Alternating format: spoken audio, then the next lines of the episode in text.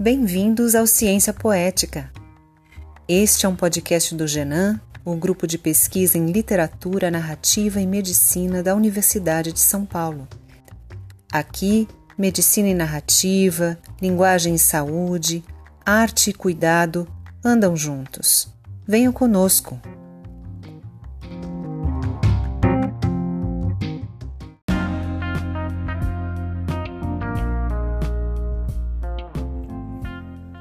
Olá, ouvintes do Ciência Poética. Bom dia, boa tarde, boa noite. Uma alegria para mim estar aqui com vocês de novo, anunciando a terceira temporada do podcast. E dessa vez a gente vai ter uma novidade. Vão, vocês vão ter com vocês, nós vamos ter conosco novas vozes, vozes de pessoas queridas que também são membros do Genan e que vão estar se revezando aí nas entrevistas e na apresentação dos nossos episódios. Então, além de mim, Fabiana Carelli, da Andrea Funchal, teremos a presença inenarravelmente bonita da Andrea Del Fuego, escritora, da Sofia Simão, pediatra e biatra, que também agora é membro do Genan, são membro do Genan, uh, e da Viviane Zeppelini, é, estudante de doutorado da Universidade de São Paulo na área de literatura portuguesa, e do Henrique Moura também, meu aluno de doutorado, que tem feito um trabalho bonito sobre literatura e cinema. Andréa, Andréa, Sofia, Viviane e Henrique vão estar aí comigo conduzindo essas temporadas, ou melhor, esta temporada do Ciência Poética, às vezes mais do que eu. Então, bem-vindos e bem-vindas, novos membros do Ciência Poética.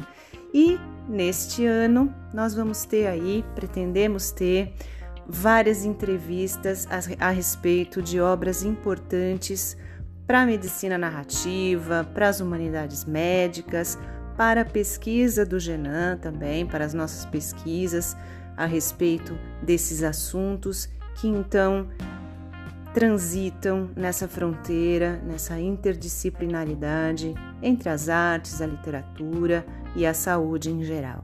Então, bem-vindos e bem-vindas, nossos ouvintes, e vamos a isso. Até já!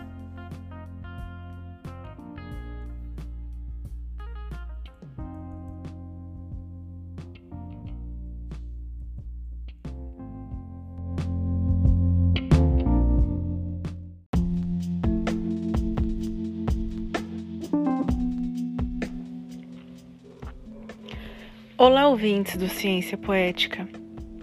Sejam bem-vindos. Nesse segundo episódio da terceira temporada do nosso podcast, nós continuamos conversando com Fabiana Carelli sobre o livro Pode o Subalterno Pensar.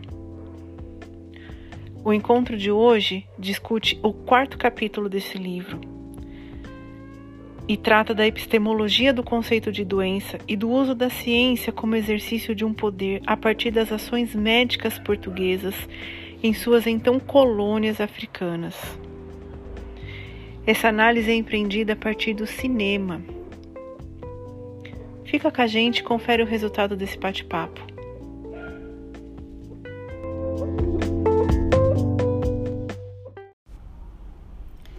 Pode o subalterno pensar? Literatura, Narrativa e Saúde em Português, de Fabiana Carelli, capítulo 4. Doença e colonialismo, imagens do mesmo e do outro. Para Heidegger, quase tudo na modernidade vira técnica, é requisitado pela técnica. E quando algo é apropriado como técnica, não há saída, não há criação. A ciência também vem se engessando cada vez mais como técnica assim também as ciências da saúde, as artes e as humanidades. Nos filmes visionados por mim no Arquivo Nacional da Imagem em Movimento, em Portugal, os homens coloniais, elementos humanos do processo de dominação portuguesa em África, se desumanizam brutalmente, justamente porque viram parte instrumental dessa engrenagem de convocação de energias para determinados fins extração, transformação, preparação, armazenamento, distribuição, comutação, consumo, desgaste em uma circularidade sem começo nem fim. Não são gente, são coisa. Nessa armação, animais também são coisa. Até os colonos brancos, os médicos brancos são coisa, peças fundamentais para o funcionamento do sistema. A beleza de pensar essa tristeza com Heidegger, no entanto, reside no papel da arte, tal como defendido pelo filósofo alemão. Porque para ele, o fazer artístico, mesmo enquanto técnica, no sentido grego de techné, jamais pode ser apropriado totalmente como técnica. A técnica, aquela que ele vem a criticar. Arte não é instrumento, não é peça de engrenagem. É uma sempre abertura para a erupção do mundo e, muito embora não constituam exatamente obras de arte, os documentários analisados neste capítulo, se observados sob o ponto de vista estético, ou seja, da sua configuração enquanto linguagem, fazem justamente isso, desvelam o mundo. Nesse mundo desvelado, penoso trabalho é pensar na ação da medicina e na impossibilidade ou possibilidade de uma humanização por meio dela. Se, eh, como afirma Heavy Carroll em Fenomenologia da Doença, o corpo saudável é transparente, ou seja, dado como algo garantido, e se essa transparência é marca de saúde e de funcionamento normal, o que dizer da transparência, ou seria opacidade, dos corpos dos nativos como objetos das ações médicas coloniais? Por um lado, são absolutamente transparentes, não como saudáveis, mas como massas vivas a serem trabalhadas por subjetividades e inteligências que lhes são totalmente alheias, por um olhar que os atravessa sem enxergar. Por outro, são completamente opacos, palpáveis enquanto carne, enquanto matéria, força de trabalho a ser otimizada para a produção. Em relação ao ideal da medicina de proporcionar o bem-estar e o cuidado, como colocar a pergunta da mesma Carol: é possível bem-estar na doença? Nos contextos analisados acima? Como falar em cuidado em condições coloniais de produção? Então, eu tenho ainda, eu acho assim que o, o, o pode o subalterno pensar tem muito a dizer, muito mais coisas que dá para ser discutidas e tal. E aí, nossa, me parece que o segundo podcast seria incrível para esse lugar. E então deixarei minhas perguntas para o final, assim que eu sei que Sofia tem questões. Uhum. É, acho que uma coisa vai levando para outra também, né? É. Mas imagina, André, você não monopolizou, porque a coisa ficou tão interessante que a gente ficou quietinho ouvindo. a gente falou, eu quero mais ouvido que me intrometer para ver se eu aprendo. Na verdade, assim, aí eu estava entre várias conversas, né? Eu lembrei de uma de um, de um trecho do livro, né, que você comenta, que a gente já comentou também, ó, sobre a medicina dos trópicos, né? E a medicina dos trópicos deixar de existir porque não uhum. existia mais a colônia, né? Uhum. Então não, não, precisaria mais.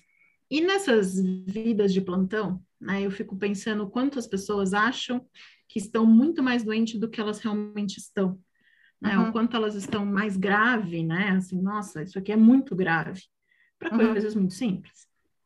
E é uma pergunta que sempre me angustiou desde a graduação, é, por que, que as mães levam tantos filhos ao pronto-socorro por coisas até que elas já sabem, porque elas passaram por isso mês passado, sabe? Assim, uhum. né? Então, o que que, o que que faz a gente tanto ir ao médico?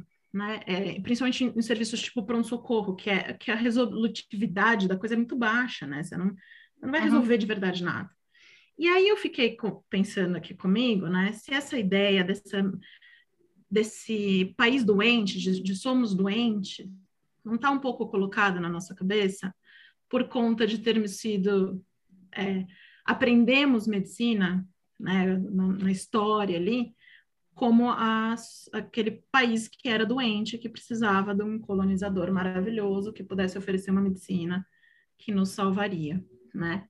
Uhum. E aí, aí, nem é tanto uma pergunta, mas eu queria que você comentasse um pouco disso, assim, como que, porque aí eu resumi a, a minha dúvida assim, o quanto a medicina dos trópicos, né, essa, essa cultura da medicina que é do outro, né, uhum. né, chegou como salvador aqui, é, afetou a nossa autoestima, sabe, uhum. de da gente se olhar e não se achar mais um país doente, porque a gente não é, a gente tem a solução, sabe? A gente está saudável, a gente come bem, a gente dorme bem, a gente está saudável. Porque não é, a gente não dorme bem, a gente não come bem, a gente não está saudável. Mas por que, que a gente acha que a medicina vai resolver tudo, né? Então uhum. me passa por essa sensação de que a gente tem uma autoestima de doente, uhum. sabe? De, de jeca, jeca tatu uhum. que tá doente, uhum. e não importa se tá ou não. Você acha que tem a ver com essa ideia da medicina dos trópicos, assim, essa medicina colonizadora? Ou eu viajei muito? Eu acho, claro que tem, eu acho que sim. Bom, eu acho que talvez seja bom a gente começar esse papo, né, esclarecendo talvez para os ouvintes é, como é que é esse capítulo, né? Contar um pouquinho dessa história. Quando eu, é, então esse é o quarto capítulo do livro, né? É, nem me lembro agora de cabeça qual que é o título. Mas é um capítulo que, é, peraí que eu olho aqui, que está na minha mão. Doença e colonialismo, imagens do mesmo e do outro, né? Que é o quarto capítulo do Pode Subalterno Pensar. Como é que veio a ideia desse capítulo? Esse, primeiro é importante dizer que quando eu fui a Portugal, essa ideia veio lá, né? Estava lá na metrópole, entre aspas, né? É, é, num, é, num, ele, é um capítulo, é um, vamos dizer assim, um bebê não planejado. Esse capítulo não estava no meu plano de trabalho né, quando eu fui a Portugal fazer o estágio de pesquisa, que depois é, alimentou bastante do livro. Ele não estava no meu plano de trabalho. E isso eu conto um pouquinho no livro mesmo, né? É, eu estava assistindo uma aula do seminário é, de narrativa e medicina lá da Universidade de Lisboa. Eu era uma da era o foi o curso que eu assisti lá, né? Que é, foi um curso era um curso acho que hoje em dia nem sei se tem ainda esse seminário, é um curso de pós-graduação aberto a várias áreas do saber, então a gente tinha um público bastante variado entre profissionais de letras, era na faculdade de letras, mas tinha também enfermeiros, filósofos, médicos, né, profissionais da saúde, um público, um público bastante diversificado, né? E, e eu, foi um curso é, imaginado pelo grupo do então projeto Narrativa e Medicina, né, que agora é o projeto em Humanidades Médicas, cujo, cuja líder era a professora Isabel Fernandes. Então, eu estava lá, eu era minha supervisora de curso, e eu estava assistindo o curso, e o curso, esse curso era dividido em módulos, então tinha assim, módulo literatura, módulo medicina, módulo filosofia, módulo enfermagem, módulo etc. Não me lembro exatamente de todos. E aí, é, era o início do módulo medicina, que era é, foi ensinado por um médico, que é um... É... Ai, meu Deus, eu também estou ruim com os nomes hoje.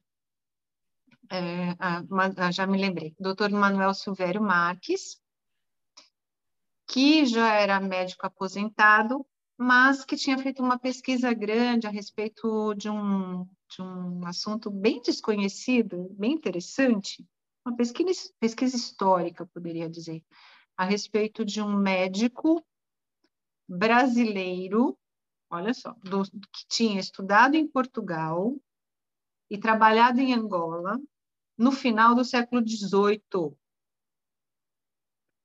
Então, é, esse professor tinha re, recuperado ali na Biblioteca Nacional Portuguesa, né, vários dos manuscritos desse médico saíram publicados e uma personalidade interessante, né? Bem oitocent... É, bem setecentista, né? Porque essa, esse triângulo, né? De ser um brasileiro que morava, que estudou em Portugal e foi trabalhar em Angola, esse triângulo era, uma, era um trânsito que a gente sabe, né? Desde os nossos árcades, né? Não tinha isso. Vai preso em Angola, é brasileiro, estuda em Portugal, aquelas coisas né? da canção do exílio, né? do sabiá, né? aquelas coisas típico da época. Então, o professor Manuel Silveira Marques estava dando a sua aula, e aí uma pessoa que eu admiro incrivelmente, e que era aluna desse seminário também, que é a cineasta e jornalista Diana Andringa. Ela é portuguesa, mas morou anos em Angola, ou o contrário, nasceu em Angola, tinha cidadania de família portuguesa, não me lembro. A Diana tem filmes maravilhosos, inclusive com cineastas da Guiné-Bissau, uma senhorinha, ela já é uma senhorinha, muito, muito inteligente, viva, maravilhosa, pessoa que eu admiro muito. E ela, então, durante a aula, fez uma, levantou a mão e fez a seguinte pergunta. Ela falou: Olha, por que, professor, por que, que não existe mais, ou desapareceu, o ensino da medicina tropical em Portugal? Essa foi a pergunta dela.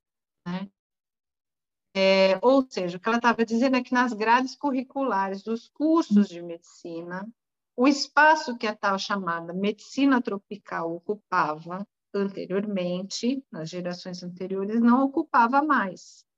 Né? O currículo tinha se transformado. E é, e é, interessante essa pergunta, porque quando você vai a Lisboa, quem conhece bem Lisboa, morei lá por quase um ano, é, o Instituto de Medicina Tropical de Lisboa é uma coisa assim monumental monumental, gigantesca, que fica ali em Belém, né, perto ali, no caminho ali para o Mosteiro dos Jerônimos, tudo. É gigante, é gigante, é assim, é, um, é quase um, um templo, assim, uma estrutura quadrada, uma coisa assim, muito impactante, né? Que mostra um, que é dos anos 40, 50, que mostra uma, um certo poderio, né, desse, desse campo do saber chamado medicina tropical. Aí você fala, então, tá, por que, que sumiu se tem tudo, tudo isso? E aquilo me pegou. E aí me pegou mais ainda a resposta do, do doutor Silvério Marques, porque ele disse o seguinte, ele falou assim, ele acho que nunca tinha pensado nisso, né? Foi uma pergunta, aquelas perguntas que te fazem pensar, né? É, ele falou assim, ah, não sei, mas interessante, né? Ele disse assim, mas que interessante, eu, eu, eu acho que é um erro, né? Ele disse assim, eu devia ser ensinado mais, né? E ele, e ele ficou nessa questão de assim, é mesmo, né? Poxa, que pena, né? A gente perdeu isso e tal. E aí eu não aguentei, né? Eu sempre estudei, meu, meu doutorado é parcialmente sobre Angola, né? E a gente estuda essa questão de colonialismo, pós-colonialismo e tudo mais. E, e eu, eu fiquei pensando, falei, mas espera um pouquinho, né? Essa foi a imagem que me veio ali na hora. E se Portugal, o país, né, a nação portuguesa, fosse considerado um corpo, quando houve a independência das, das colônias, é, todas elas, o Brasil inclusive, né? Então, pensem, se Portugal era um corpo que se formou a partir da colonização, né? Aquele mapa, né? E isso era muito reiterado durante o salazarismo, na década de 30 e 40, e esse mapa está lá no livro também, né? De que Portugal não é um país pequeno, Portugal era um país multipluricontinental, e que se você juntasse todos os territórios portugueses, você teria um território maior do que os Estados Unidos, por exemplo, né? Então, é, se Portugal era esse corpo, pelo menos a identidade portuguesa se via como um corpo que não era pequeno e que foi perdendo pedaços, né? Tipo é, Frankenstein, né? Perdendo, vai perdendo um pedaço aqui, depois perde um pedaço ali, né? Então perde o Brasil, depois é, vai perdendo algumas colônias também na Ásia, depois acaba perdendo as colônias africanas, e isso foi muito recente, foi em 75, né? 1975 aquele corpo gigantesco ficou só aquela faixinha litorânea ali, né, que é aquele pedacinho.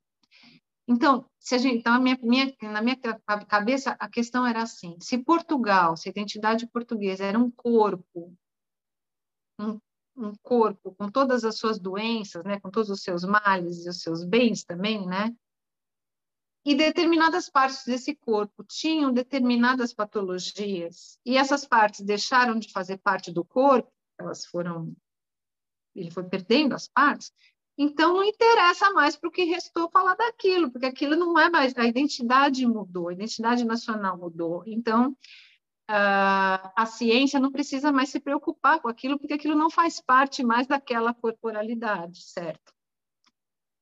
Então, para mim, não era uma questão de que ah, era bom, o curso era melhor e ficou pior porque perdeu uma parte do saber, mas era realmente uma questão de uma mudança é, bastante traumática para Portugal, inclusive, né?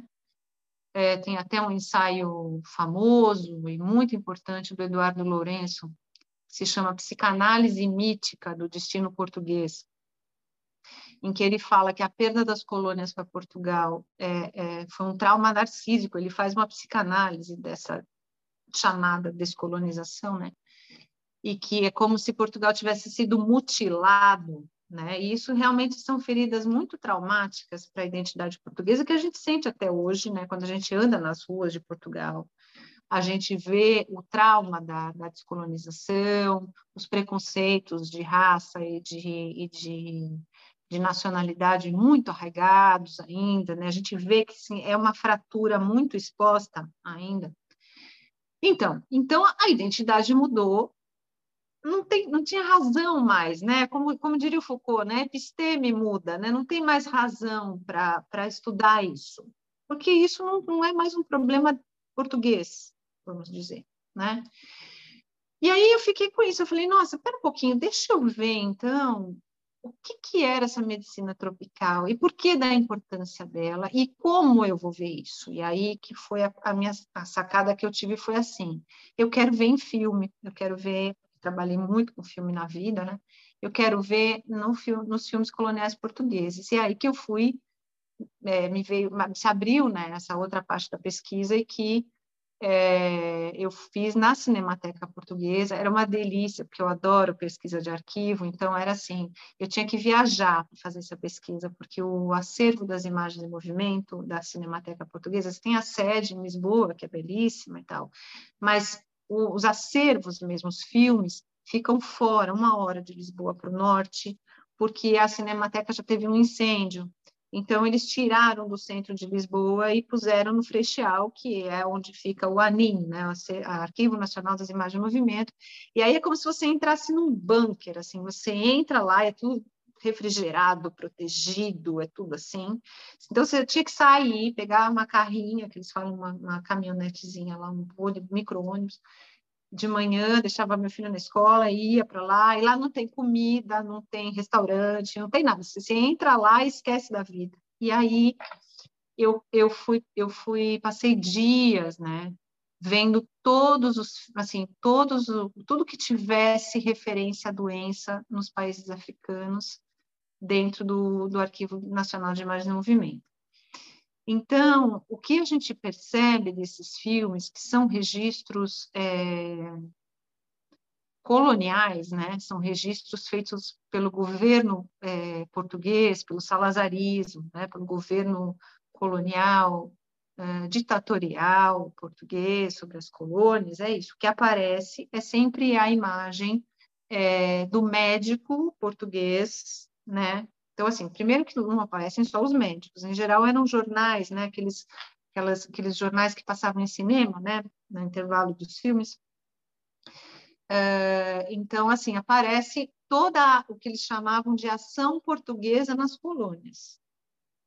Então, tem o que, que eles faziam na agricultura, o que, que eles faziam na educação. Então, tem, é, são, são pequenos jornais, são 15 minutos cada um e dentro disso tinha ação médica. Então, você tem uma série de documentos, né, de, de filmes que documentam vários tipos de ação médica. E aí é aquilo que está no capítulo, né? É essa questão de assim, eu, colonizador, vou à colônia para levar a saúde, né? Então, configura-se isso, né, que você falou, Sofia. Então, assim, de que ali é um território doente, eu vou usar palavras que eu ponho todas entre aspas, né? Território doente, primitivo, não civilizado e que precisa de uma ação civilizatória que passa também pela saúde, pela ação médica, né? Então é assim, nossa, se nós colonizadores não viéssemos aqui, eles iam ficar morrendo, todos doentes e tudo mais. O que a gente percebe é que ah, as populações locais, muito resumidamente, né, quem quiser ler mais sobre isso está lá no capítulo, elas, elas são é, comparadas, eu poderia dizer assim, é, e essa é uma comparação sutil, mas ela é perceptível na montagem da, dos filmes, a gado. Né? Por quê? Porque sempre aparece qual é, então, qual, qual é a sequência, qual, como é que são montados esses filmes? É uma sequência, é uma forma, quase que uma fórmula narrativa desses, desses filmes que vai se repetindo. Então, primeira coisa, você mostra a natureza exuberante, então são panorâmicas de natureza. No segundo lugar, aparece o colonizador chegando, o ali, o instalado. Em terceiro lugar, aparece a construção de estradas e, e então, novas cidades, etc., etc. Depois vai aparecer, então, escolas e as outras instituições que são criadas, e aí aparece como é a agricultura, aí aparece o gado, e aí aparece a ação médica. E, por fim, aparecem os esportes, divertimento, papapá, e acabou o documentário. Então, é assim, que a gente percebe de uma forma muito escancarada, que é sutil, mas para quem é analista de filme, você está percebendo, porque as coisas são contíguas, né? é que existe uma analogia de, de imagem mesmo entre animais e população local, né? E aí isso fica isso escancara uma coisa que é assim, algo que é levado até hoje é levado, né? Se você pegar a, a, ações é, das mais diversas instituições em África, né? Ah, estamos trazendo a saúde, estamos trazendo isso, estamos trazendo aquilo. Você deve saber porque você já foi médico sem fronteiras, né, Sofia? Então, é assim, é, na verdade, não é que não esteja, tá? mas existe uma concepção de que o portador da saúde é você, médico que está vindo de fora, com a ciência ocidental, e de que aquele espaço é um espaço doente que você tem que curar, certo? E não se leva em consideração que aquilo que alguns filósofos apontam, o que você, ocidental, considera doença, pode não ser doença para aqueles que estão lá, em primeiro lugar. Em segundo lugar, é, por mais que haja boas intenções, isso é uma coisa bem polêmica que eu vou falar, mas, mas eu acho isso mesmo por mais que existam boas intenções, então você tá, você médico é, que, que vai para um médico sem fronteiras, você está ali porque você quer fazer algum mal social? Claro que não, né? Você está ali tentando fazer o seu melhor.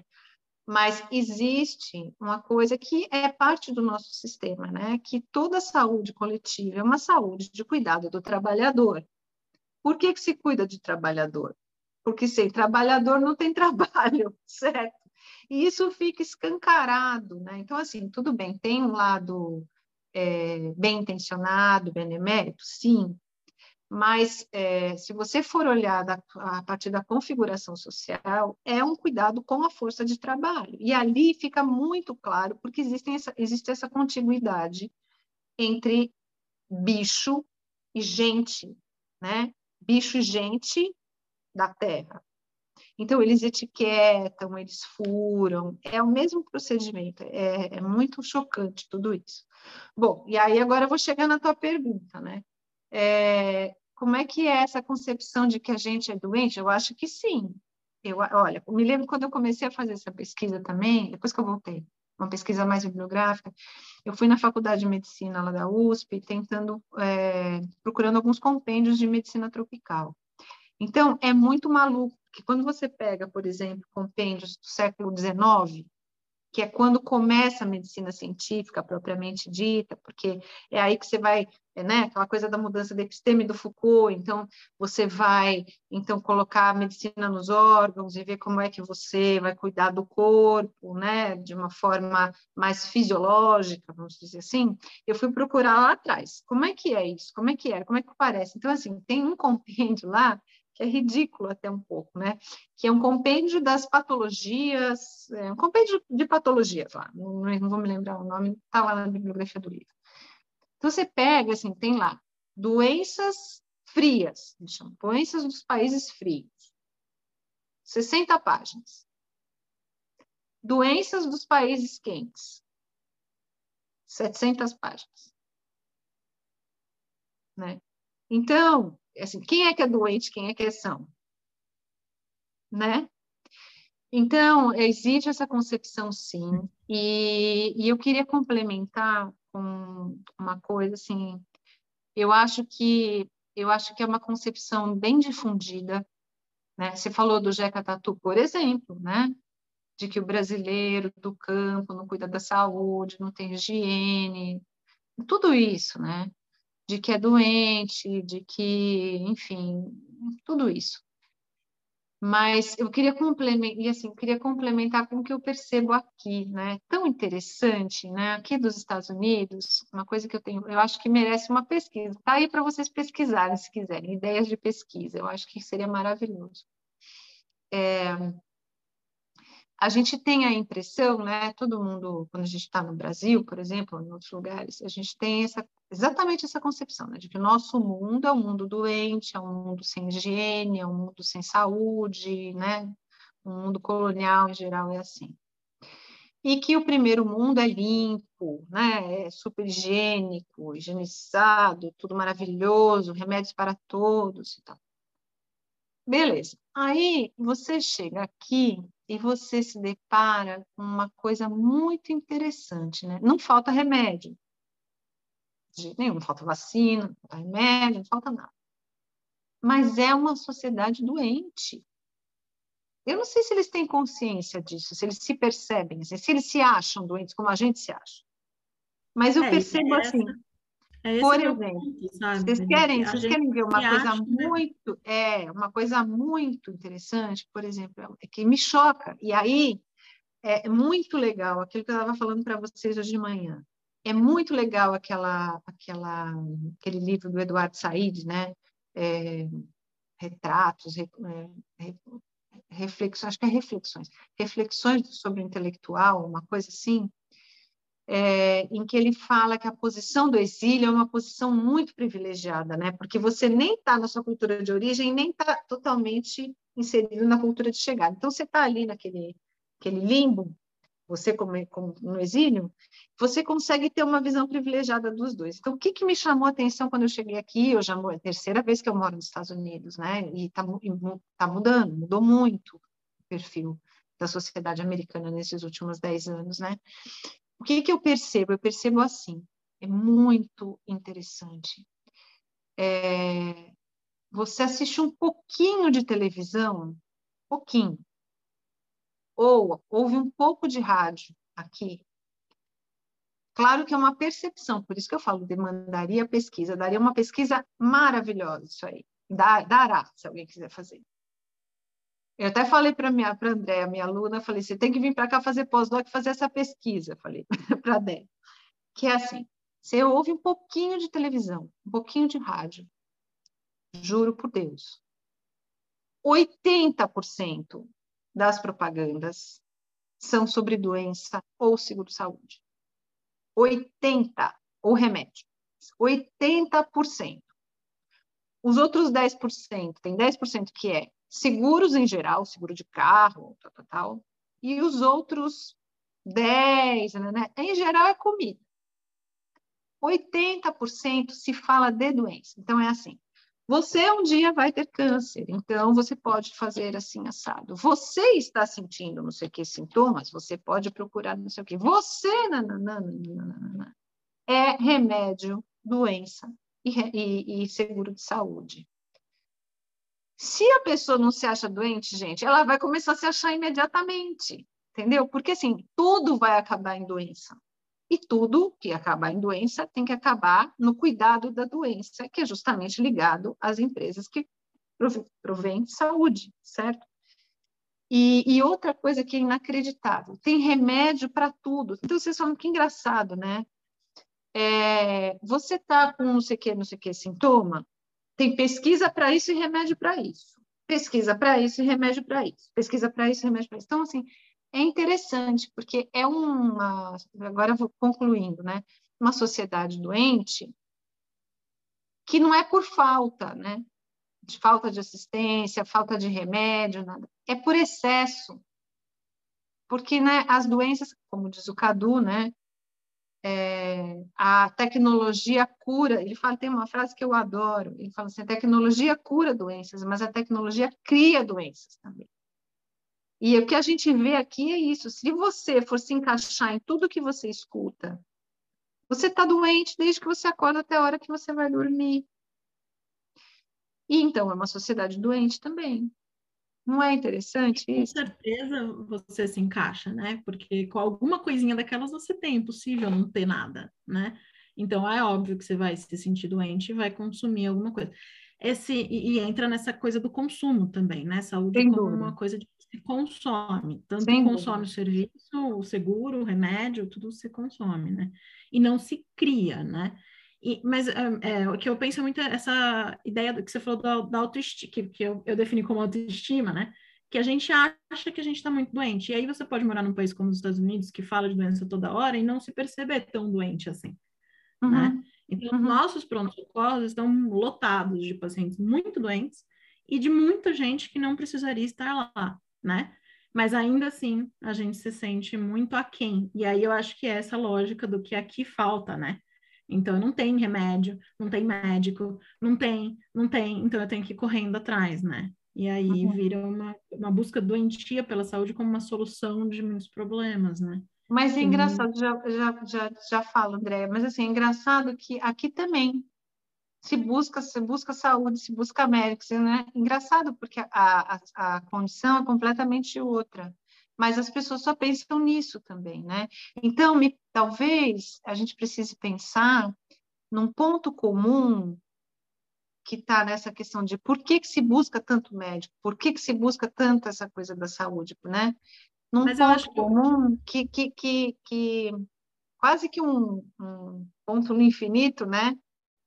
Uhum. que faça com que dois, duas, é, duas estruturas, duas sociedades tão diferentes, né, em, em suas condições, se encontrem na mesma demanda, né? Uma coisa muito maluca, né? Porque são completamente diferentes, mas os dois buscam a mesma coisa no mesmo lugar. Não é interessante? Mas acho que tem uma, uma história sendo dita igual, e é, e é uma história é uma narrativa, é uma historinha contada, né? Porque a propaganda é uma historinha contada, né? De que você tá doente, que você precisa dessas coisas. Né? Uhum. Né? Tanto aí quanto aqui, a gente vai ouvir isso. Tem uma propaganda que eu quero morrer, que ela fala: você não precisa parar o seu treino, o seu esporte, o seu trabalho, tome esse remedinho e vá fazer suas atividades. Aqui, e aí, às vezes, eu tenho que falar para o paciente: não, você vai ficar em casa, você não vai aqui, tomar remédio. Sophie. Aqui. É mesmo? Que isso é tão americano. Nossa, isso é tão americano. É. Isso é tão americano. É, to, então, é, a, a cultura do remedinho mesmo, né? Muito, muito é. doido isso. Do você tá doente, toma e o remedinho tem horas que não resolve, né? E, e eu queria comentar o, o seguinte, né? Eu estava me lembrando, a gente teve então a jornada A Dor de Ouvir a Dor, né? Organizada pelo Hélio Plapler e outros médicos na Associação Paulista de Medicina, e a primeira apresentação foi de um neurologista, Rogério Aras, e uma das frases que me marcou muito na apresentação dele, a respeito da dor, é: a dor é uma experiência. Dizendo então de soldados, por exemplo, de guerra, em que, sendo amputados no meio do. ali na trincheira, não sentem dor. A experiência da dor, né? Uhum. Então, é, acho que ela tem uma relação disso, porque enquanto a Sofia estava falando, eu pensei, né? Mas o que é estar muito doente? Por que, que eu tenho a sensação de que eu estou muito doente ou a sensação de que eu estou saudável? É um parâmetro relacionado a esta dor, a um mal-estar, a um desconforto? E fico pensando nessa, nisso em relação à experiência, porque há também, e aí acho que a Sofia colocou isso também, de um, de um, de um, de um, de um comércio, e a, e a Fabiana está dizendo isso o tempo todo com essas propagandas, por exemplo, né? Então, uma sociedade americana que está vendendo a experiência da saúde. E, de alguma uhum. maneira, é, dizendo pelo que a menos, né? experiência né? que ela tem agora, e dizendo que a experiência que ela tem agora não é a da saúde. A experiência que ela tem agora é uma, uma, é uma sensação, é uma experiência de não saúde, de doença, que ela não sabe, que ela não sabe. Eu, eu, é difícil não pensar aqui na psicossomática, eu sei que também isso é bem polêmico também entre médicos, né? Tem, mas acho que a ideia de que ah, essa sensação, a experiência da doença, ela passa pelo eixo corpo e pensamento, está clara, né? E acho que isso também legitima, né, Fabiana, assim, a ideia até deste grupo de pesquisa, porque daí entra a linguagem, né? Com certeza. Nisso. Certamente. E aí queria colocar Deixa eu só aqui- comentar uma coisa tão doida, porque eu estou aqui pensando, eu fiquei pensando na pergunta da Sofia também, porque por que que as pessoas se acham doentes, né? É, e acreditam nisso, né? Porque também, assim, tem a narrativa, tem a historinha, mas tem quem acredite na historinha, né? Porque se você não acredita na historinha, a historinha não, Mas se, se alguém, mas se quem conta a historinha para você é um médico, a história está colocada, instalada Não como só, software no seu corpo. o, o profissional do marketing também, muitas vezes. É, mas É tão a maioria das vezes que conta é a propaganda, não é o médico. O médico às vezes Então, vai te é dizer que tão você não tá interessante, porque assim, não só uma coisa que assim é, é bruta, é, é, é, assim, é uma coisa muito complexa. E eu eu estou aqui é, mergulhada nesse aquário, né? Então assim, na- aqui não tem a coisa, a coisa do estar doente, de ser uma coisa não estar doente realmente, mas ser uma coisa patológica, né? Patológica. É, não, não é só em relação à doença, é em relação à beleza, é em relação ao corpo, não a um padrão de corpo. Gente, vocês não têm noção do que é isso aqui. Então, assim, é, você tem que estar dentro daquele padrão, porque se você não estiver dentro daquele padrão, você pode não estar doente, mas você tem algo patológico que precisa ser consertado, e de alguma forma, em geral, é com remédio, né? Ou com injeção, ou com remédio, um monte de coisa, né? É, e é, é, tenho sentido isso é, nos últimos tempos, é uma coisa muito maluca, porque isso é potencializado assim exponencialmente pela coisa do da inteligência artificial, né? Porque quando você tem aquela coisa do machine learning nos, nas mídias sociais, e que você clica, uma vez que você clica em alguma coisa, vamos dizer assim, um creme milagroso para rugas, então, você vai aqui, principalmente, né? No Brasil tem também, mas aqui é uma coisa assim: uma vez que você se interesse, que a máquina compreenda que você se interesse por aquele remédio, ou por aquele negócio de saúde, ou por aquele produto, imediatamente você recebe 50 ofertas. Então, a coisa, assim, de tipos de jeitos muito diferentes, e uma coisa meio assim, é, ostensiva mesmo. Então, assim, é, ou você entra naquele padrão que é considerado não patológico, ou você é um maluco, né? Porque você não, é você é bombardeado com isso o tempo inteiro, né? O tempo inteiro. Fala, Sofia. Não, esse, esse aspecto da beleza que passa por uma doença, né, me interessa muito porque eu vejo quanto adolescentes sofrem com isso, né? E aí eu tenho uma outra, um outro sofrer, uma outra doença, que eu nem quero chamar de doença para não cair nessa coisa medicável, mas essa, esse outro sofrer que passa por essa coisa de eu preciso ter esse, esse tal desse corpo, né? E aí a gente percebe uma medicina que diz, não, mas você precisa mesmo, porque é saudável, né? Sim. Versus uma medicina que vai dizer, não, mais saudável é se amar e se cuidar, e amar o seu corpo do jeito que ele é. Né? E aí eu vejo propostas do tipo tratamento para estria, que é uma coisa que quase nunca funciona, né? Sim. Como devolvo sua autoestima. Uhum. Sabe aquela coisa evidente, eu trago seu amor de volta em três dias? É quase assim, trago sua autoestima de volta em três sessões de dar o tratamento maravilhoso. Uhum. E aí, quando eu vou conversar com os adolescentes que estão sofrendo muito com a questão do corpo, é, eu, eu, pergunto para eles, mas o que, que, realmente mudaria na sua vida se você fosse mais magra, mais, mais gorda, mais perna, mais bunda, mais sei lá o quê? E aí eles falam minha autoestima. Eu ia gostar mais de mim. E aí, como uhum. é que constrói a autoestima? É, eu ali, né, no tete a tete, com uma indústria dizendo que a autoestima é ser daquele jeito. Por isso que eu usei esse termo autoestima, porque eu acho que a gente ganhou uma autoestima histórica de doente. Então, uhum. a gente já é doente. Porque Sim. também, assim, você nasce doente, né? Porque você nasce e começa a tomar remédio e, e ir em médico toda hora. Então, você passa a vida achando que é doente. Com certeza. Eu tenho pacientes que foram, assim, duas vezes no médico e a mãe fala, ah, ele vivia doente. Sabe que é doente? É, sobre autoestima, Sofia, estava pensando, né? Porque é também uma falsa promessa, não é um clichê isso que eu vou dizer, mas que é, a gente sabe, né? mas assim, mas é uma falsa promessa, a ideia de um corpo de tal forma, ou de um cabelo assim, ou de um cabelo assado, porque isso não tem nada a ver com a autoestima, né? Ela está mais ligada a uma certeza diante de decisões. É mais isso do que propriamente uma coisa que vai mudar o cabelo, um botox, ou um hum. adolescente que coloca o aparelho, né? Não é exatamente isso que vai deixar ele seguro, porque ela não é, enfim, porque não é consciência ainda, né? Não está o tempo é. todo se vendo diante do espelho para ter a, a, a, a, propriedade da imagem que ela tem diante da outra pessoa e também não tem o controle de como a outra pessoa também vai legitimar que aqueles dentes estão certinhos, né? Claros como demanda 2022 com as lentes de contato como demandam as, as, as, expectativas de 2022. Ninguém mais tem dente, né? O dente agora é uma coisa, é uma coisa, é uma agulha lixada até virar uma agulha para encaixar o que é uma dentadura, né? As pessoas estão sendo enganadas, estão colocando dentaduras, achando que estão colocando algo chamado lente de contato. Mas é muito interessante para onde essa conversa foi, dessa ideia de uma nação, né? Ou, ou assim, essa, essa constituição de um povo que é então passa pelas questões como a Fabiana colocou aqui das relações de Portugal com suas colônias, né? De uma identidade, né? E de uma identidade brasileira que, puxa, aí a gente acaba entrando nesse, nesse lugar também, né?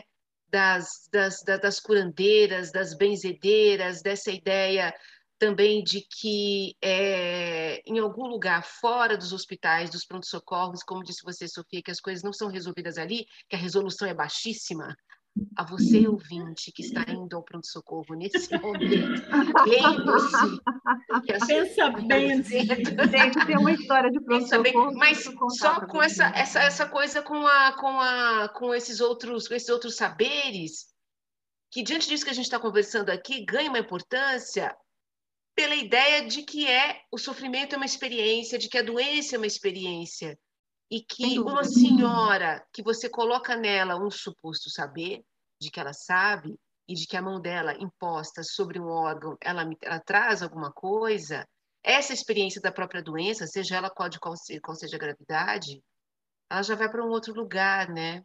E a experiência do cuidado. E, bom, uma coisa que eu queria falar a respeito disso, assim, é, fica muito evidente, por exemplo, lá no capítulo tem isso também, né? Quando os portugueses então saem da, dos países africanos, né, das colônias africanas e elas são, se tornam independentes, é, começa um movimento e isso foi um, eu, eu fui meu escopo de pesquisa ia desde os primórdios do cinema ali, né, na Cinemateca Portuguesa, então desde a década de Portugal começou um pouquinho mais tarde no filme, né? Mas a gente tem ali o primeiro, talvez da década de 20, né, desses filmes é, documentais e sobre África e principalmente começa assim, acho que primeiro, primeiro, primeiro mesmo, tem um, acho que um pouquinho anterior, mas o primeiro primordial é de 32, né? Então, e eu e aí eu falei, bom, eu vou até o momento das independências, porque eu queria ver essa relação da ciência como algo que foi também um instrumento de colonização, né?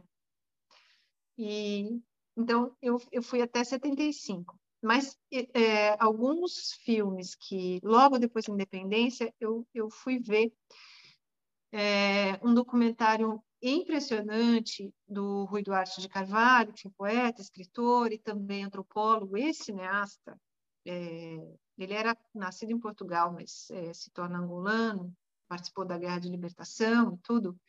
É, o Rui Duarte tem um documentário que se chama Quimbanda Cambia, que é justamente, está lá no, no, capítulo também, um pedacinho sobre ele, é, é, justamente sobre um quimbanda, né, que é um curandeiro. E é e muito interessante, porque quando vem as independências, a, existe um, um, processo, em todos os países africanos que se tornaram independentes, um processo de tentativa, né, de resgate das tradições. Então, esse documentário foi, era assim, é como se fosse o oposto complementar dos documentários coloniais. Tem quantos documentários coloniais valorizavam a ciência colonial, é, branca, europeia, etc. De repente, o Kimbanda Cambia quer justamente mostrar o que seria uma Kimbanda Cambia é o nome dele, né? Kimbanda Cambia é o curandeiro Cambia. Kimbanda Cambia quer justamente mostrar como seria um, um, um, tratamento, faz entrevistas com ele, tudo um tratamento é, tradicional para doenças feito pelo curandeiro. E no final tem uma fala é, de um médico angolano negro e que vai dizer isso, né, que o conceito de doença ocidental é completamente diferente do conceito de doença das, da, da, das culturas tradicionais africanas. Por quê? Porque ali na cultura tradicional, e a gente pode pensar nas nossas culturas indígenas também, né, ah, o doente, ele, a doença não é vista em si, né? O que é visto não é a doença, é o doente. Então, você, o, o curandeiro, ele vai curar do corpo, mas ele vai curar também da pessoa, vai cuidar da pessoa, ele vai cuidar do, da família, ele vai cuidar do espiritual, ele vai, ele tenta englobar o estar doente como um fenômeno que tem a ver não apenas com a corporalidade física, mas que tem outras questões envolvidas ali, né?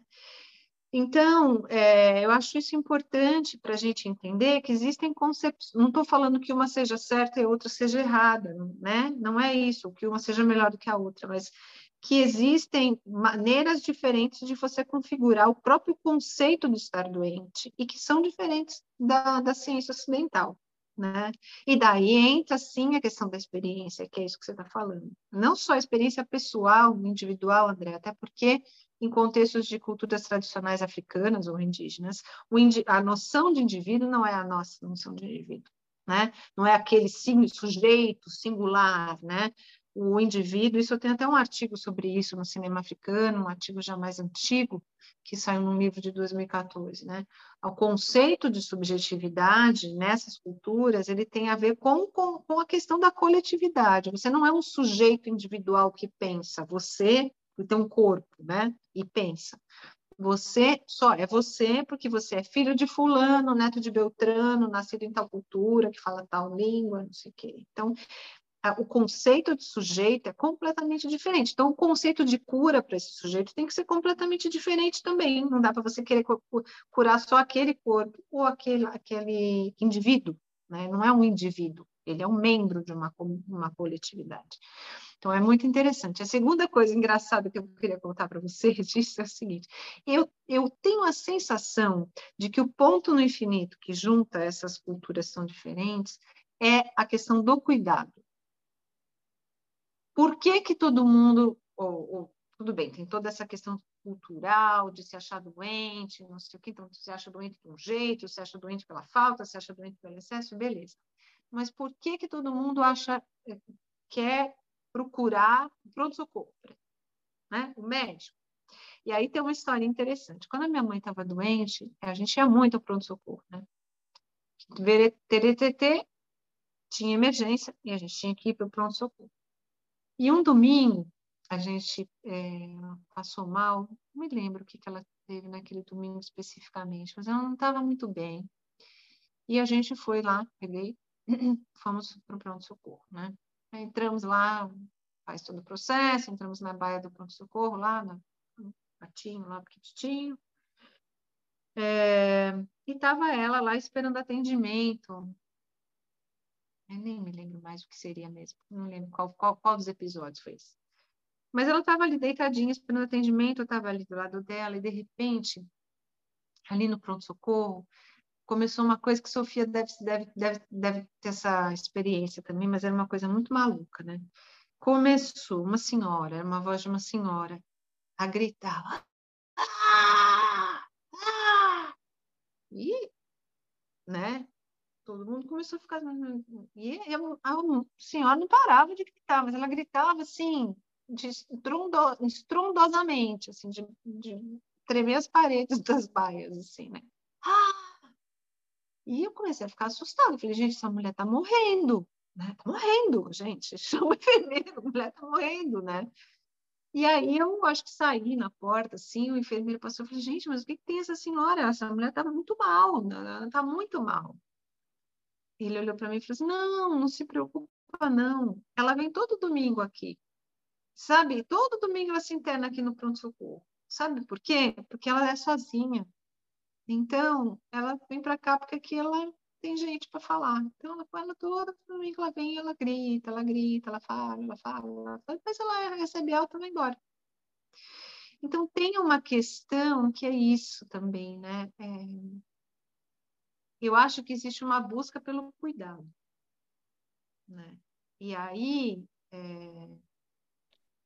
quanto mais você se acha doente, mais você vai precisar de cuidado, né? E nesse sentido, o profissional de saúde, os hospitais e tal, eles ocupam um lugar de referência, né? Enfim. E uma coisa que me ocorreu quando você disse da, da questão de, de um sujeito diferente, né, em muitas comunidades, em que uma, não é alguém da comunidade que está doente, né? Se um está doente, alguma coisa está adoecida ali, né? É, mas pensando numa coisa familiar, né, na doença ocidental, por exemplo, com exames de DNA, por exemplo, em que se você, se a sua mãe teve câncer até tal idade, a sua avó teve câncer até, até certa idade, você já começa a fazer exames preventivos muito antes, quer dizer, isso também está na, numa medicina ocidental também, na medida em que você se descobriu também que você tem, enfim, o DNA, essa escrita, essa narrativa, em que você herda também ali algumas frases, né? Alguma, algumas, a, a, possibilidade, né? Herda a possibilidade. E daí é muito, muito interessante. Eu sempre fico encantada, assim, com com conhecimento, assim como ele se esforça muito para brotar, seja em que solo for, né? Que seja no solo de uma ciência, ou seja no solo das artes, no solo da experiência pura, mística que seja. Uhum. Vocês estão falando disso, eu fico lembrando, né, que certa vez na faculdade eu estava. Algum professor meu falou assim: gente, remédio para resfriado é canja. Resfriado comum em criancinha, assim, é canja. E colo de mãe. E aí, bom, chegada do Covid, né? Eu conversando com a minha mãe sobre isso, e ela, você não vai falar isso para os pacientes. Por quê? Porque isso não é científico, né? Não é cientificamente provado. E aí eu conversando com uma outra colega, e ela falou assim: Nossa, meu homeopata falou a vida inteira que eu tinha que tomar canja para ficar com a imunidade boa. E esses dias, não é que saiu um artigo falando alguma coisa sobre os benefícios da canja e tal. E eu imagino, assim, um grupo de cientistas oferecendo canja para uma população e vendo os efeitos de uma coisa Aquele que Aquele potezinho avó... fumegante, cheirosinho, a assim. sopa da Andréia, né? A sopa que a Andréia... Aquela sopa, sopa da Andréia. Mas tem que ser científica, né? Então tem que pôr não sei quantas pessoas, aí tem que pôr um grupo controle, aí tem que pôr, aí você já põe tanta narrativa em cima, aí assim tem que ver qual que é o tempo de cozimento, se a, se a, cenoura que você usou é orgânica ou não, que aí o que é básico, que qualquer vó vai dizer, né, toma uma canja, que é da cultura, tem que passar pela ciência, passa por um crivo, às vezes, tão estreito que não Mas consegue é um se provar. de legitimidade, né? É um crime de legitimidade. É, Mas agora, tem que ser reproduzível, né? Reproduzível tem que se repetir, ele tem que ter o quê? Uma estabilidade, né? Lembra lá do Vladimir Prop, lá naquela história do Morfologia do Conto Maravilhoso, que uhum. as narrativas têm lá aquilo que é invariável, né? Engraçado isso, né? Então tem que ter uma coisa invariável nisso para ela mas alguma estrutura, alguma coisa visível. Tem, é, é claro que não. Que não dá, porque assim não tem nada singular cada um, vivo. Né? Vivo, vivo, é. que seja invariável. Nada. É, nada. que as bulas. A invariabilidade é uma construção abstrata. Por isso que a narrativa tem verdade. E mesmo que ela seja uma narrativa absolutamente única e particular, né? Porque é assim, não existe a, a como a gente sempre fala no, no Genan, né? A ciência ela, ela quer ser um discurso referencial, ou seja, colado na, no que, no, suposta verdade empírica dos fatos, então, referencial, eu digo o que é, né? E você, a gente nunca diz o que é, Né? Uma vez que entra a linguagem no meio, gente, acabou-se, né? não tem mais referencial. Então, elas querem quer ser um discurso referencial, quer ser um discurso é, impessoal, certo? Ou seja, que serve para todos, que não é uma coisa personificada, e quer ser um discurso atemporal. Gente, se você é referencial na linguagem, não dá. Você, você é impessoal, uma vez que você tem um eu falando, também não dá, certo? E você, você quer ser atemporal, você está fora do tempo, você morreu. A única coisa que é atemporal é o que não está vivo, né? Não tem isso. Agora, é muito difícil, porque a gente vive. É, é, esse é o nosso paradigma, né? Paradigma científico é o nosso paradigma. Então, está é, sempre tentando descobrir o invariável, né? aquilo que se repete. E aí, aquilo que, que é completamente é, impensado, surpresa, né? É, foge daquilo e aí é colocado para debaixo do tapete, né? Porque aquilo é como, ah, não sei como lidar com isso, então eu deixa eu fingir que não vi, né? Fingir que não vi. E aí as coisas acontecem. Então eu acho que daí a, a grande lição, né, que a arte tem a dar, né, a esses contextos muito científicos, muito rígidos, né? Tem uma história também muito interessante que essa é, os, os, os como é que chama? Os, uh, os evidence boys and girls, né, os caras da medicina baseada em evidência, também não gostam, e nem o próprio Cochrane, né? O, não sei se os ouvintes sabem, se vocês sabem, lembram disso, meninas, mas assim, o Art Cochrane, que é, foi um dos papas, né, da medicina baseada em evidência, porque, de evidências, porque ele foi, digamos assim, a pessoa que mais desenvolveu a ideia dos ensaios randômicos clínicos, né? Ele, ele foi o médico que, que vamos dizer assim, de, considerado o pai, né, desses ensaios randômicos clínicos. E o Cochrane, então, é, é considerado por isso um dos pais da medicina baseada em evidências, porque depois foi isso, ele é, morreu nos anos 70, se não me engano, ele atuou lá nos anos 40, 50, 60, mas aí depois a medicina baseada em evidências foi desenvolvida nos anos 80, basicamente, 70, 80, é, no Canadá Estados Unidos. Mas o Cochrane é muito interessante, né? Ele não permitiu que se contasse essa história para ninguém enquanto era vivo. Olha só, hein? Mas na, bio, na biografia dele, na autobiografia dele, ele conta um episódio que se passou na Segunda Guerra Mundial, com ele, porque ele foi soldado na Segunda Guerra Mundial, ele estava num episódio de um parágrafo, muito curto, é como se fosse um caso clínico, bem curto. Ele está contando, então, que ele era médico, ele foi preso pelos é, alemães, ele era britânico, né? Ele foi preso pelos alemães quando um campo de concentração na, guerra, na Grécia, depois na Alemanha. E nesse campo de concentração, ele trabalhava na enfermaria porque ele era médico. Então, ele era preso, mas ele ajudava a cuidar dos, dos feridos de guerra, não sei o que, não sei o que lá. E ele conta, então, que numa noite chegou um, um russo que estava preso ali também.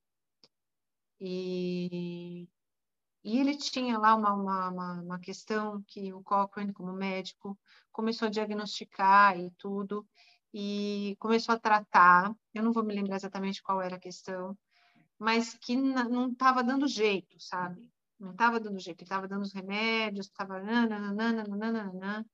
e que lá pelas Santas Sue Cochrane, né, o papa do ensaio randômico, né, da, da objetividade na medicina, tal, e que lá pelas tantas ele deu-lhe um troço lá no Cochrane e ele resolveu abraçar o soldado. E o soldado morreu nos braços dele. E ele percebeu que a única coisa que conseguiu acalmar a crise, tudo bem que né, ele, ele morreu, mas assim, foi o abraço. Né? Então, é assim, ele nunca deixou essa história sair a público antes dele morrer. Era proibido, porque não podia. Imagina! Qual é o ensaio randômico clínico que vai dizer que um abraço cura ou, ou, ou alivia, né? Sabe? lá dos anos 40? Queria fazer, queria claro. um monte de cientistas se abraçando, assim, escrevendo suas opiniões. é isso Mas aí. isso que eu, eu, eu pensava nas, na, nas reuniões, né, que eu tive o privilégio de participar, e das aulas da, da Fabiana, é, com os protocolos, né, as evidências, os protocolos mesmo científicos dos médicos e tal, é, estão ali, faz com que também o médico ele não seja, a sua individualidade seja perdida também, né? Assim, ela fica diluída diante de um protocolo. E aí a sua singularidade nunca é exposta ali. E muitas vezes, talvez, essa singularidade é nesse lugar anterior ao protocolo que está o cuidado de verdade, né? É. Que é capaz de fazer e é a relação essa do linha, humano com cruzar humano. essa linha. Claro.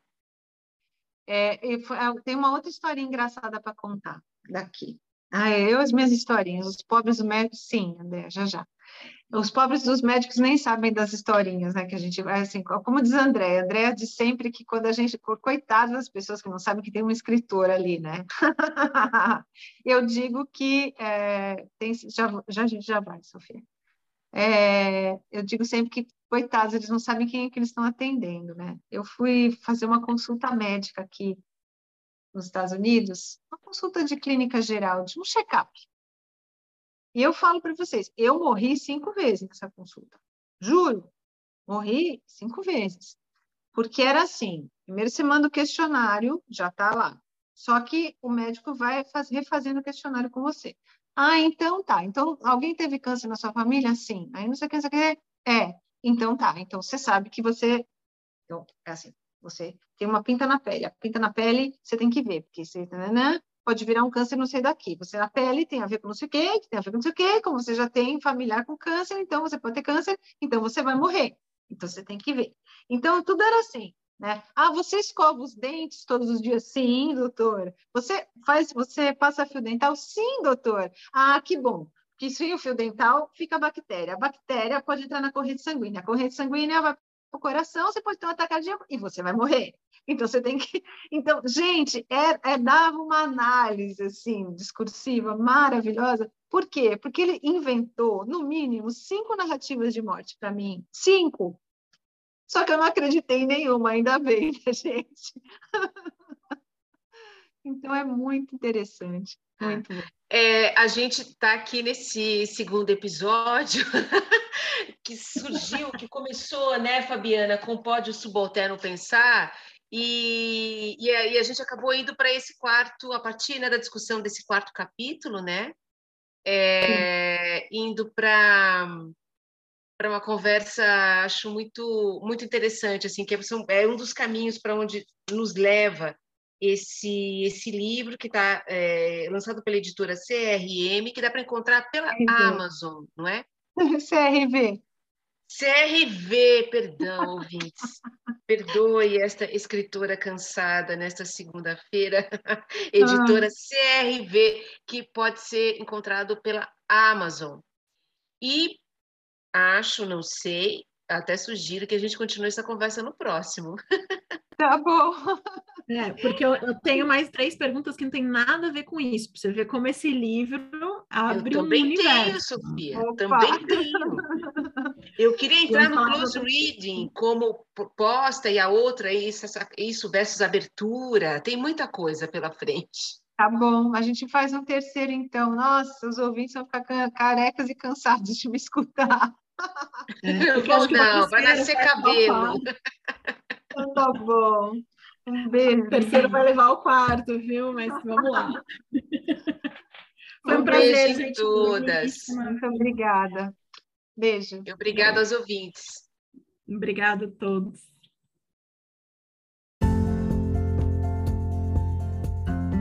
Oi, ouvinte do Ciência Poética. Você ficou assim com muita vontade de mandar um comentário pra gente? Ou aquela questão que a gente que não quer calar ficou na sua cabeça e você gostaria de fazer para nós? Mande sua mensagem por aqui. O link para mensagem, uma mensagem de voz, é o anchor.fm barra genan barra message. Eu vou repetir, anchor.fm anchor.fm barra genam usp barra message. Manda para nós, a sua mensagem pode entrar no próximo episódio. Um grande abraço para vocês. Olá, eu sou Heloísa, Heloísa Grossman, sou professora da Faculdade de Medicina da UERJ.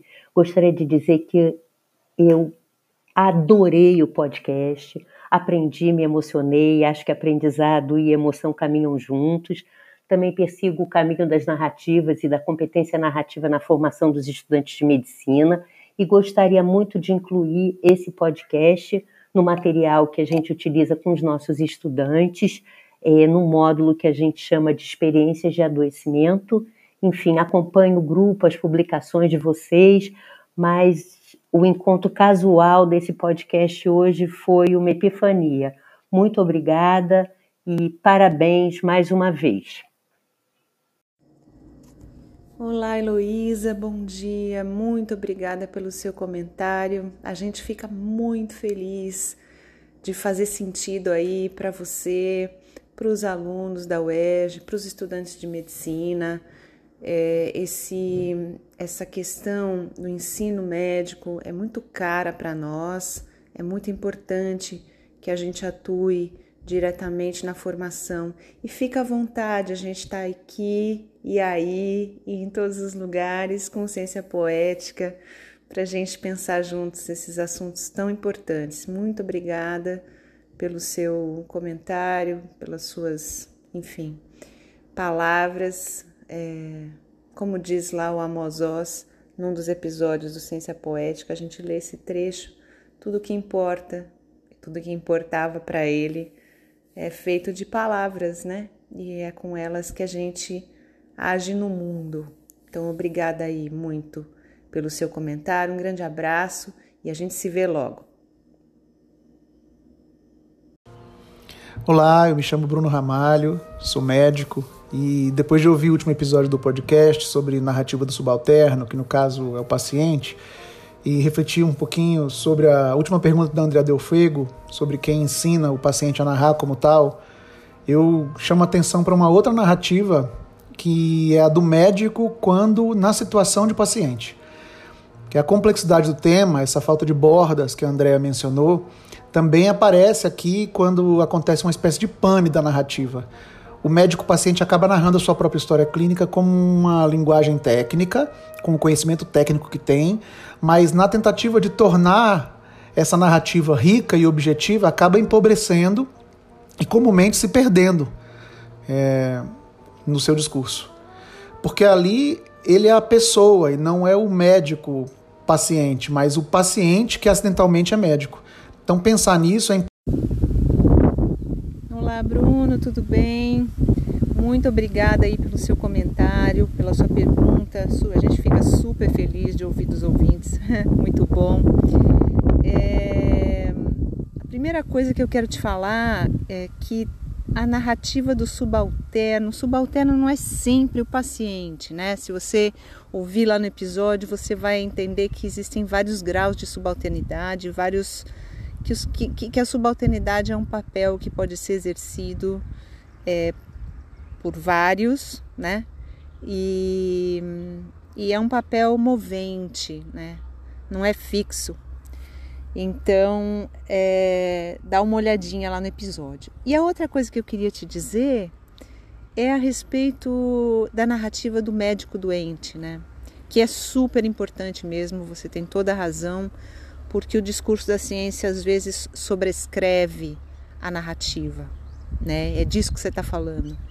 E aí não é que exista um empobrecimento da narrativa, mas a, a parte experiencial da narrativa é, é sobrescrita pela, pela ciência, né? São dois discursos que concorrem ali, de certa forma.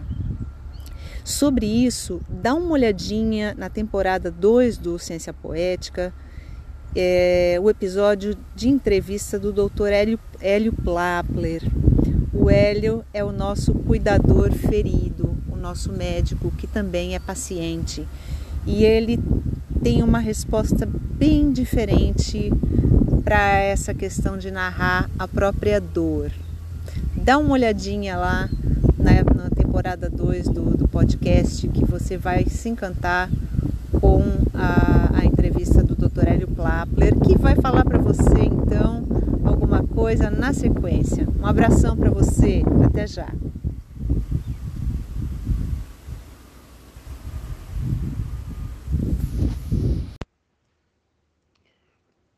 Olá, Bruno. Meu nome é Hélio, eu também sou médico.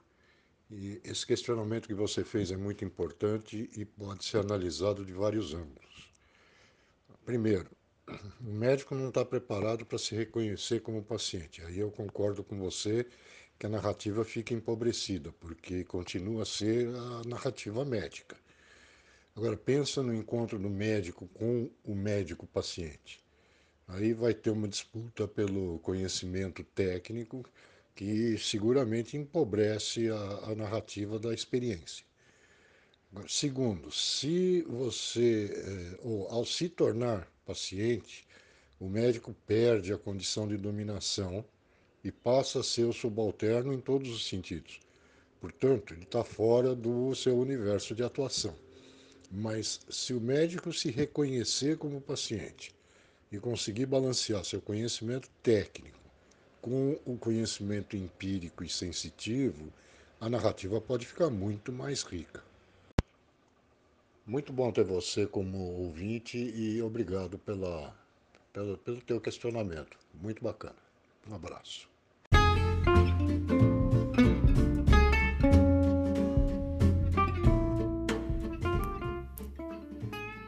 A literatura não é uma academia de frases, também a ciência não é um sacrário de tecnologias.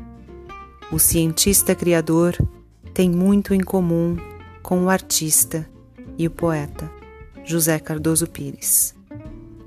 Este foi mais um episódio do Ciência Poética, um podcast do Genan, o grupo de pesquisa em literatura, narrativa e medicina da Universidade de São Paulo. Até a próxima. Nos vemos lá.